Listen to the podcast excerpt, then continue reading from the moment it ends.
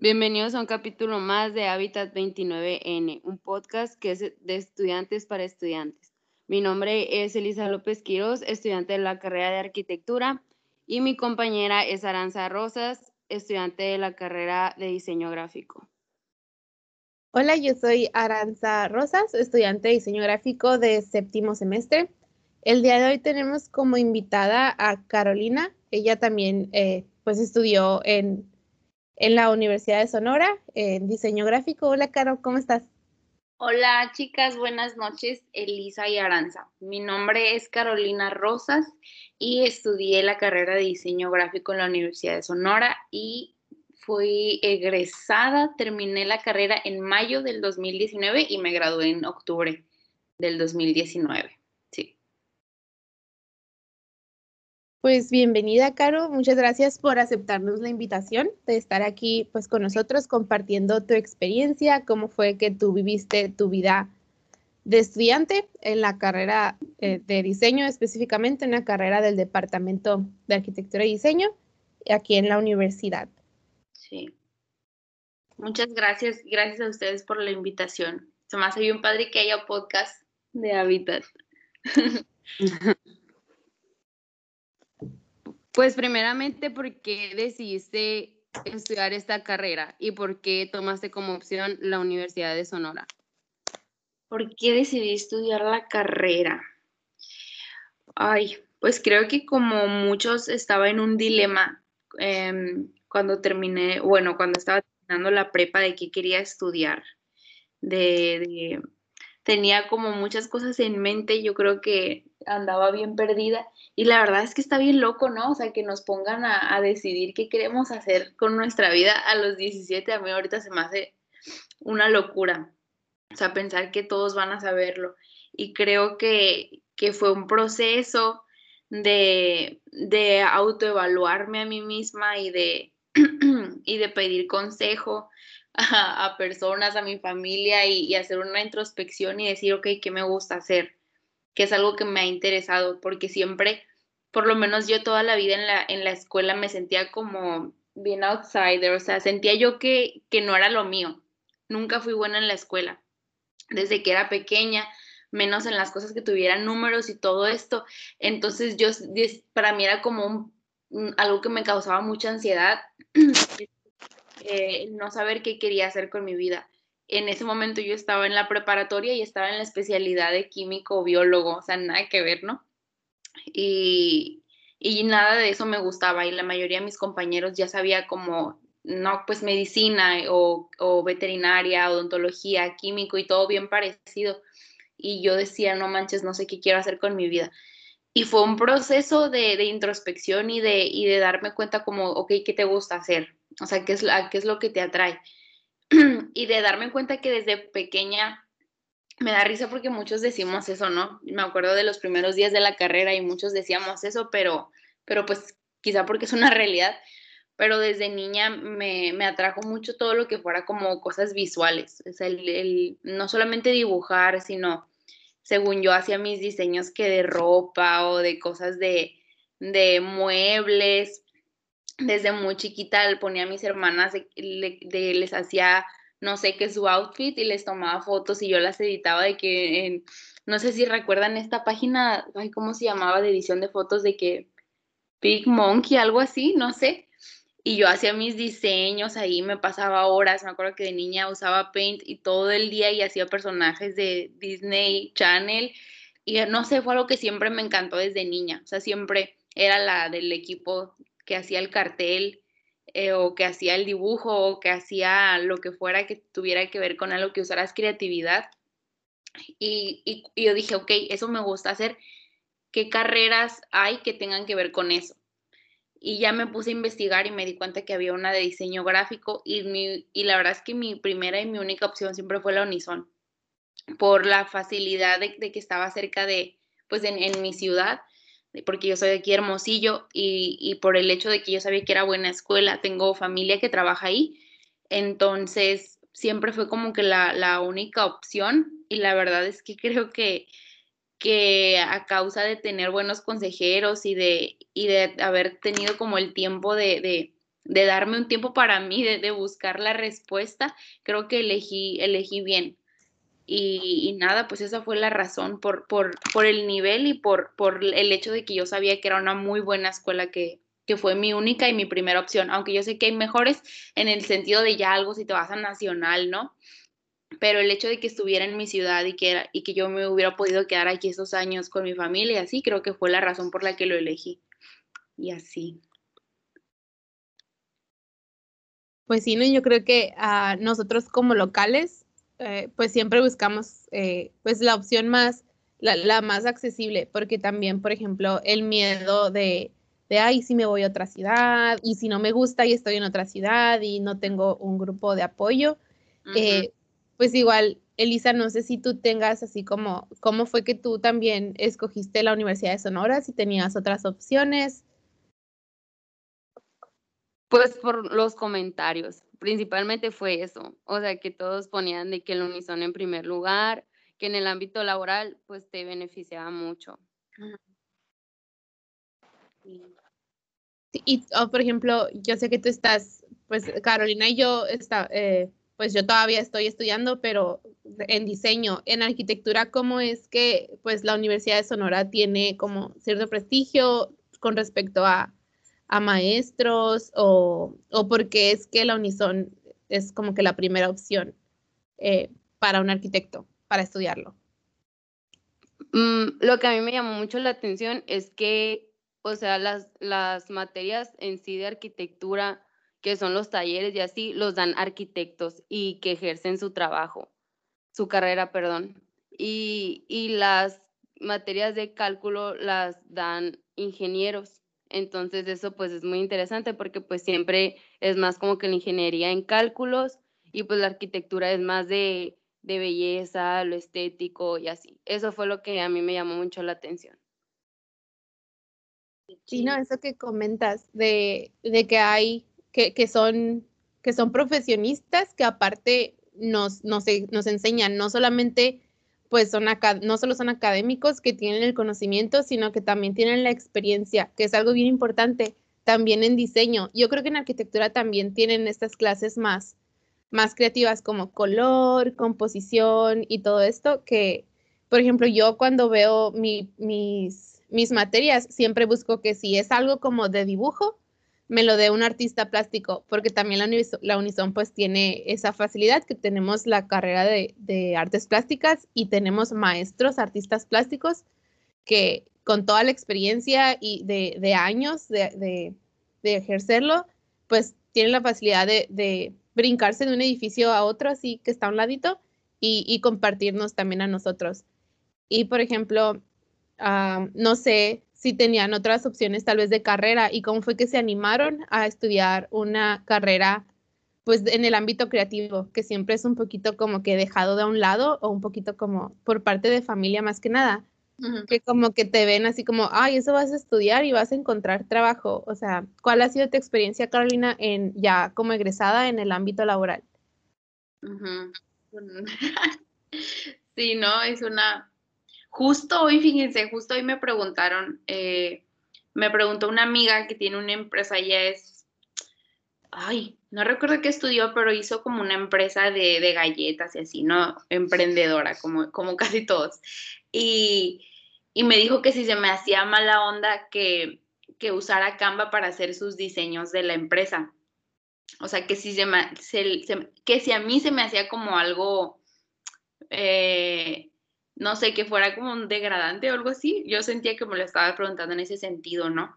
Y yo le dije, pues mira, no, no es que sea así, pero yo siento que así como, como a veces nos ponemos piquis en, en como sociedad con alguien que toma una dieta de internet en vez de ir con un nutriólogo o no sé, quizá que toma una receta en vez de ir con un doctor y yo sé que me estoy yendo por algo tan importante y delicado como es la salud y el cuerpo pero creo que a cierto grado es algo muy parecido.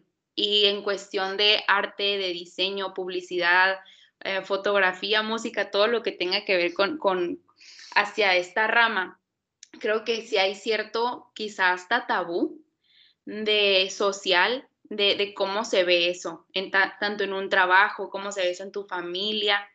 y creo que eso me di cuenta de eso desde antes de, como entrar al ámbito laboral. O sea, ahorita ya tengo prácticamente, sí, como más del año de egresada y he estado trabajando como freelancer porque este año todavía seguí estudiando otras cosas. Entonces, con, con, clientes, aunque todavía cuando estaba en la carrera ya con clientes que llegaban y, y, te vas dando cuenta de, cómo las personas a veces por, por el simple no estar conscientes de la importancia o, ignorar el hecho de lo que haces o el peso de lo, de lo que de lo que tienes, que no solamente eres un mono que está atrás de la compu y, sino que cuenta tu conocimiento, cuenta, cuenta lo que has aprendido, ¿sabes? Entonces creo que, que es bien importante que cada uno como levante en alto tanto su trabajo como el trabajo en general del diseñador gráfico y, que puedas verte como el, profesional que eres cuando has egresado una carrera, en esta y en todas las carreras, pero sobre todo en estas que tienen a veces que, que se recae en ser algo, como tú lo mencionabas, Aranza, que, que a veces tu familia te dice, ay, pero si vas a ganar de eso y cómo vas a trabajar de eso, ¿no? Porque hay, hay cierta ignorancia y la ignorancia no es mala, o sea, pero es, es malo quedarte ahí. Y creo que es bueno levantar tu trabajo eh, hacer valer tu trabajo, o sea, saber que, que no importa si eres egresado o no egresado, que tu tiempo importa y el conocimiento que adquiriste importa. Obviamente no te vas a pasar de lanza, pero, pero le vas a dar el valor a tu trabajo, le vas a dar el valor a tu carrera y creo que eso es bien importante y, y, hacerlo, hacerlo ver en tu círculo social, con tus amigos, con tu familia, en el trabajo en donde estás hacer valer tu trabajo y lo que has aprendido. Creo que eso es súper importante. Y sí, esa sería mi, respuesta. ¿Es difícil? Sí, es difícil, porque por lo menos en, en, en, México y todavía más en Sonora hay esto que te digo de, de este tabú de lo que hacemos y de lo que vale lo que hacemos, porque sería muy fácil o me ha llegado a tocar clientes que, ay, es que hay tantas cosas, yo creo que hay cada, cada carrera puede decir sus historias, ¿no? Y así como alguien puede decir que le llegan con cada cosa, a nosotros también nos llegan con cada cosa de vez en cuando. O sea, una vez me pasó y creo que hasta lo puse en Instagram del coraje que me dio, que me, alguien me dijo como, hice, hice la cotización y se la mandé bien formalmente y, y, me, y me dijo, ok, está bien, o sea, si lo aceptamos, eh, voy a querer el logotipo, ¿no? Y me dice, oye, pero si no nos gusta, si no me gusta el logotipo, eh, ¿te tengo todavía que pagar? Me dijo, ¿no? Y, y yo así, y yo me quedé nomás, o sea, porque estábamos hablando por, ah, no, me mandó un mensaje, antes de eso me, había marcado, pero no me había preguntado eso. Y, y yo le dije que sí, que de hecho me, tenía que hacer llegar un anticipo, ¿no? Y que si él quería ver mi trabajo si eso era como algo lo que lo hacía sentir inseguro, pues que le daba mi, mi, mi portafolio para que él viera, perdón, lo que he hecho. Y este vato me dijo, esta, esta persona, me fue la palabra, esta persona me dice, ah, ok, gracias, y ya nunca me volvió a hablar. Y, y yo digo, no manches, ¿en qué cabeza cabe que vas a hacer a alguien trabajar y no vas a pagarle. O sea, ¿en qué cabeza cabe que yo no voy, que voy a ir al cine y, y dependiendo si me gusta la película voy a pagar o no voy a pagar? O dependiendo si me gusta la comida voy a pagar o no voy a pagar, ¿me entiendes? O sea, siento que, que eso no le pasa, eso no le pasa a un doctor. O sea, eso no le pasa a un entrenador. O sea, eso no le pasa a muchas carreras. Y es triste, es triste que le pase mucho a esta rama y creo que también es en parte, sí, eh, es una consecuencia de la ignorancia de la sociedad, pero también de parte de uno que no, que no hace valer lo que, lo que hace. Entonces creo que eso es súper importante. Claro, ni al estilista le pasa, ¿no? A veces cuando te sí. no te queda algo que no quieres, es que, ay, sí, muchas gracias, pagas y te vas a llorar, pero igual pagas, pues. sales a llorar a tu casa, pero le pagas. Ajá, y pero si eres mala gente, pues obviamente te haces de que no, no voy a pagar esto, pero eso ya es porque eres mala clase, ¿no? Pero sí, totalmente, yo muchas veces he salido con algo que no me gusta y, y lo pago. sí. Pues sí. Pues ya para finalizar, eh, ¿qué consejo le pudieras dar a una persona que va egresando de, de diseño y, y, así pues para que no se desanimen, así como, como clientes que llegan así como te pasó? ¿Qué le diría? Ajá, algún consejo, alguna motivación, algo que te ayudó a ti, en algo que pensabas y que te ayudaba a querer seguir y, y dando lo mejor de ti. A ver, pues cuando era estudiante creo que sería como diferente lo que le diría a, alguien como estudiante o alguien como egresado. Creo que alguien como estudiante le diría, le diría que recuerde, que recuerde el por qué.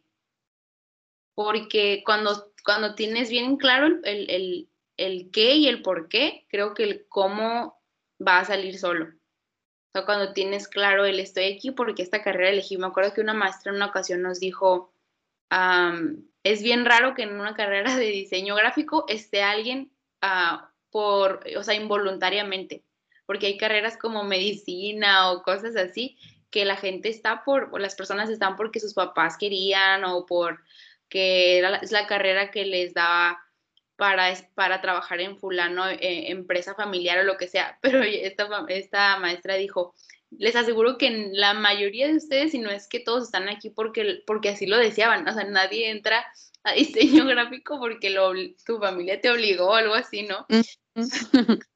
Entonces, creo que saber que estás ahí porque, porque te gusta hacer lo que estás haciendo y, y porque quieres demostrarte a ti mismo que, que puedes vivir y que puedes vivir bien, no solamente vivir, sino vivir bien y poder hacer vida y poder hacer familia y poder desempeñarte en, todos los ámbitos económicos y, y, en un ámbito laboral, en algo que a ti te gusta y que no solamente te gusta, sino que eres bueno. Entonces, recordarte el por qué, aún los días que llegas de malas, aún los días no tan buenos que tenías problemas en tu casa, que, andas con broncas con tu novio, con tu novio, lo que sea, aún esos días recordar que, recordar, recordar por qué lo elegiste.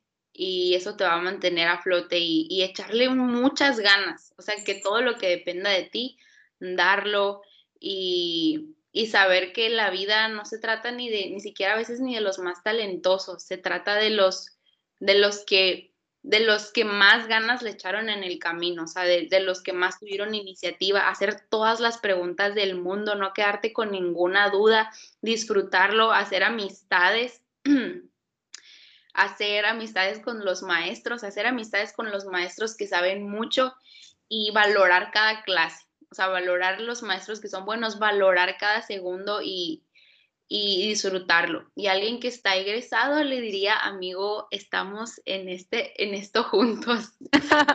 Te entiendo.